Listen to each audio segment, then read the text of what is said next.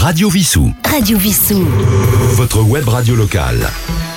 Nous allons retrouver maintenant Jean-Étienne Kerr pour sa rubrique à la découverte de Vissou.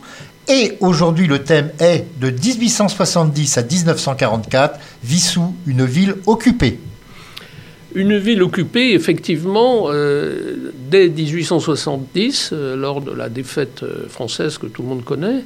Ben, bien, sûr, les Prussiens se sont avancés jusqu'à Paris et ont mis le siège autour de la capitale. Et donc Vissou a été occupé par des troupes prussiennes. Et il faut savoir qu'il ne restait pas grand monde à Vissou à ce moment-là parce que la municipalité et beaucoup d'habitants avaient fui se réfugier dans les euh, fortifications parisiennes de l'époque, bien sûr. Paris était une place forte.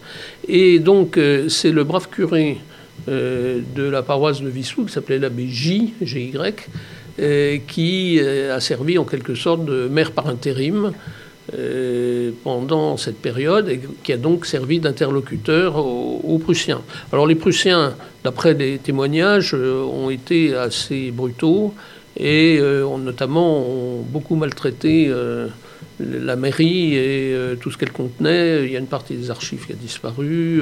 ils ont fait du feu avec des meubles, etc. Enfin bon, bref, ça ne s'est pas très bien passé. Alors évidemment, heureusement, ils ne sont pas restés très longtemps, comme vous le savez. Donc je, je n'insisterai pas davantage. Et Vissou, euh, entre cette première occupation allemande et la seconde, dont je vais parler dans un instant, donc a été quand même une ville qui a eu des rapports avec, euh, avec l'armée. Alors ce n'était pas une véritable occupation, mais le territoire de Vissou, une partie a été occupée par une ligne stratégique qui est aujourd'hui la ligne du RERC et qui a été construite pour les besoins militaires, c'est-à-dire pour relier entre eux les forts de la Grande Couronne, comme on disait.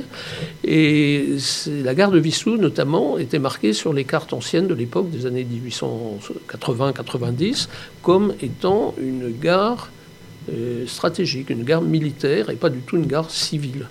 Donc, on, raconte, mais je n'ai pas vérifié, qu'il en est resté, qu'il y a encore quelques terrains qui sont propriété du ministère de la Défense aujourd'hui dans les environs de la gare de Vissou. Bien, je ferme ma parenthèse. Pendant la Première Guerre mondiale, bien sûr, euh, Vissou n'a pas été occupé, mais euh, le château de Montjean a servi euh, d'hôpital pour que, se remettre de leur commotion, de leurs blessures, des militaires français. Et quelques cartes postales anciennes en témoignent encore aujourd'hui.